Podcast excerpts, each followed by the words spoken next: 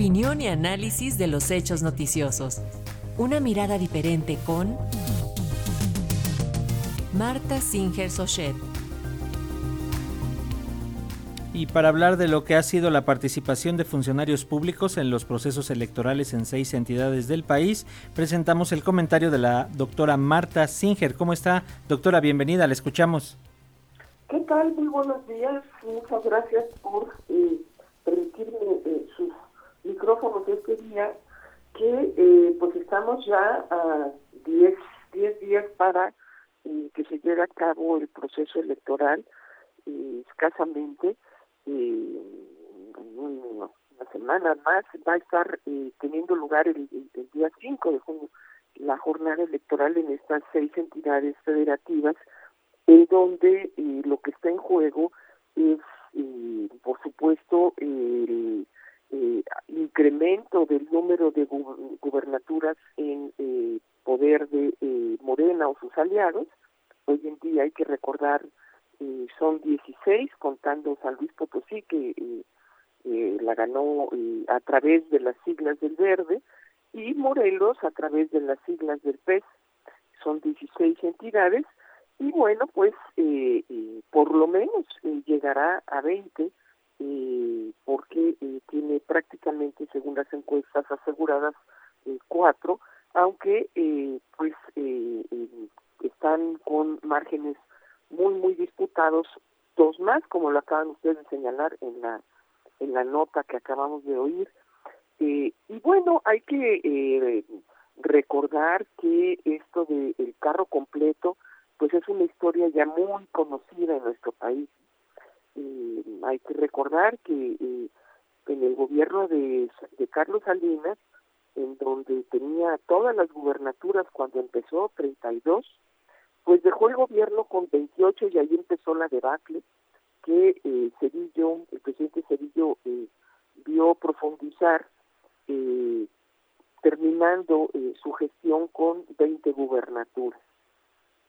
Los gobiernos panistas de Fox y Calderón no rebasaron nueve y eh, eh, en total y eh, como tope máximo y López Obrador pues ha ido ganando poco a poco las gubernaturas del país y va por 20 por lo menos. ¿Por qué es importante esto?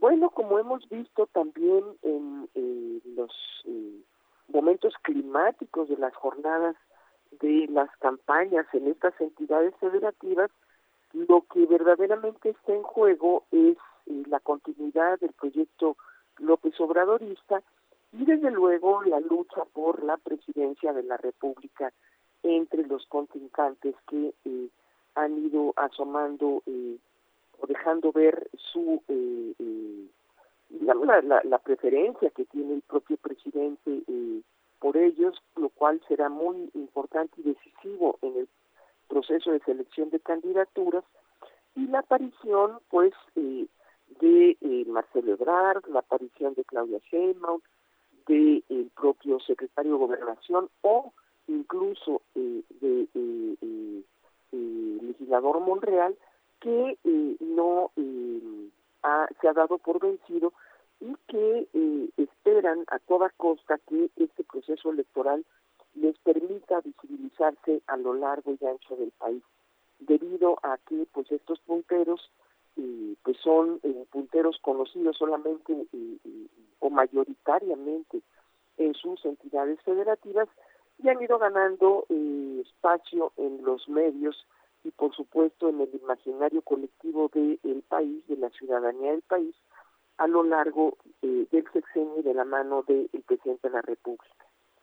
Eh, lo que es eh, importante de destacar acá es que en nuestro país las leyes electorales y la propia constitución son muy claros en términos de la búsqueda de equidad en las contiendas, la separación del poder público respecto de los procesos electorales, lo cual en otras partes del mundo yo he insistido no es así y a mí en lo personal pues me parece sano debido a que la gente eh, tiene todo el derecho de participar en la política, todas y todos. Sin embargo, en nuestro país hay restricciones muy importantes que, por cierto, no están contempladas en la reforma electoral que el presidente de la República mandó al Congreso, cosa curiosa.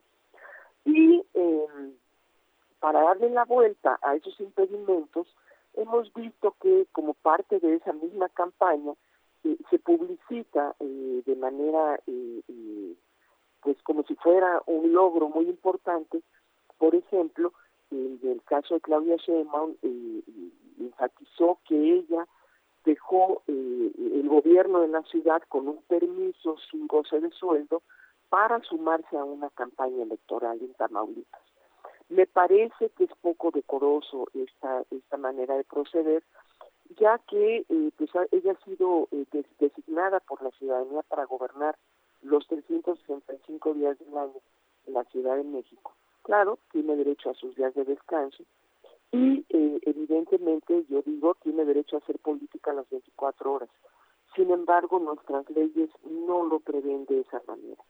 Darle la vuelta, torcer la ley, es lo que realmente me parece es poco, poco decoroso en un gobierno que aspira a ser distinto y que aspira a hacer política de una manera honesta y eh, alejada de la corrupción. Estos procesos electorales, la manera como fueron definidas las candidaturas, dejando múltiples heridos eh, dentro de eh, el propio Morena, candidaturas que de personas que quedaron eh, inconformes por la manera como fueron designados los punteros, eh, evidentemente no abonan a eh, mejorar el clima democrático. Y por el contrario nos llevan a revivir prácticas clientelares, prácticas viciadas donde la política se hace a costa de la sombra del poder y eso eh, eso creo yo eh, no conviene si de lo que se trata es de construir un país más democrático. Por supuesto que eh, la el triunfo arrollador de Morena en estas entidades no tiene que ver solamente con la, el posicionamiento de los candidatos presidenciales en, en este proceso, pero al revés, me parece que el que se monten en esos procesos locales las figuras que van por el gobierno federal, pues es eh, sin duda un dato eh, que hay que analizar y revisar con cuidado y en todo caso aprovechar la reforma electoral que ellos están impulsando para eh, evitar que se siga violentando la norma. Si lo que quieren es la sombra del poder sobre eh, los procesos electorales, habrá que ver si las decisiones legislativas los acompañan. Pues muy buenos días a todas y a todos. Muchos, muchas gracias, doctora. Nos permanecemos en comunicación y hasta la próxima semana escuchamos su comentario. Gracias. Hasta pronto, gracias. Hasta pronto.